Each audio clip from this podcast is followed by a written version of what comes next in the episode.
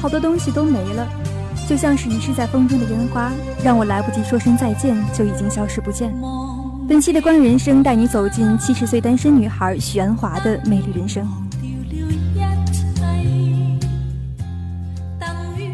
下次别再提名了，我的心脏受不了。七十一岁的许鞍华捧起金像奖奖杯时笑言。四月十五号晚，第三十七届香港电影金像奖颁奖典礼落下帷幕。宣华导演的《明月几时有》拿下包括最佳影片、最佳导演等五项大奖，这是许鞍华第十三次被提名，第六次捧得金像奖最佳导演奖。宣华拍了将近四十年电影，着迷于拍香港和香港人的故事。他的电影之路和整个香港市场一样。都经历过大风大浪、大起大落。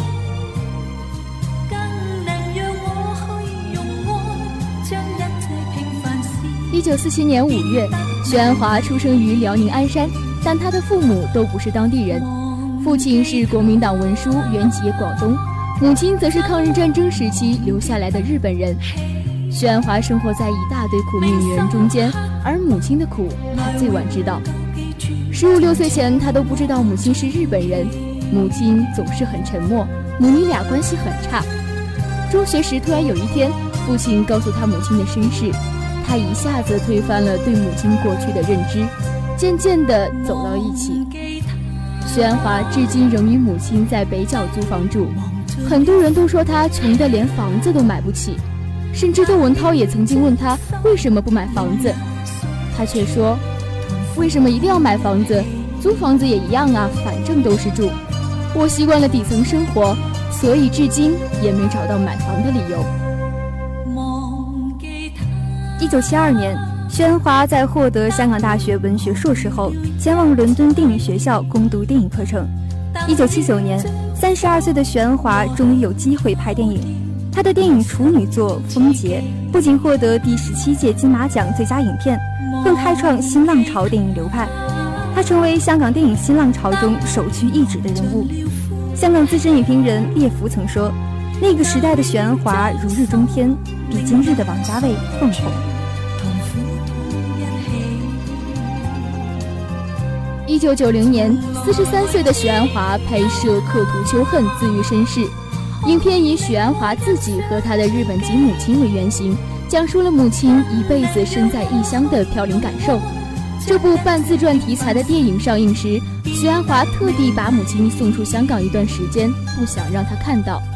母亲最后还是看到了。但是这种所谓的很闷的片子，在香港新浪潮被主流商业电影吸纳后，是真的卖不动。之后，徐安华的创作似乎陷入了一种困境。之后的三年，他没再拍摄电影。一九九五年，四十八岁的许鞍华遇到《女人四十》，这部作品创下他的新高度，奖项接踵而至，更是拿下了第十五届香港电影金像奖大满贯。《女人四十》让许鞍华重拾信心，这部电影带给他的不仅仅是将奖项收入囊中，更是一个新的入口，是一种沉浸在琐碎生活中却不甘被生活磨平的锐气。但没想到，等着他的是接下来十几年的创作低潮期。从一年一部慢慢变成两年一部，甚至三年一部，并且都成绩平平。二零一一年，六十四岁的许鞍华遇见桃姐，横扫各类奖项，同时再度上演金像奖大满贯，书写了金像奖又一个难以复制的传奇。因为女主角叶德娴在威尼斯赢得影后桂冠，不过桃姐开拍前却是门庭冷落。许鞍华踏破铁鞋吃尽闭门羹，却没有老板认为感动能值几个钱。最后是刘德华站了出来，掏了三千万。刘德华说：“因为许鞍华的一句‘我很久没有足够的钱了，你能不能帮我？’”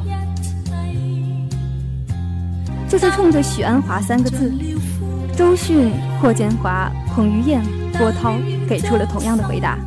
但是电影上映后依旧票房惨淡，可许鞍华却说他很满足了，因为他拍了他想拍的电影，唯一感到抱歉的就是让相信他的老板又赔了钱。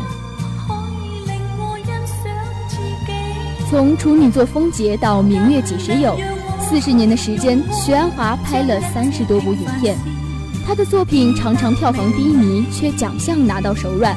他始终做着自己喜欢做的事，他永远素面朝天，冬菇头、黑框眼镜，中性打扮。他不会配合大众想象，塑造因艺术理想苦大仇深的模样。他永远笑嘻嘻。他说：“只要你让我拍戏，我就会很开心。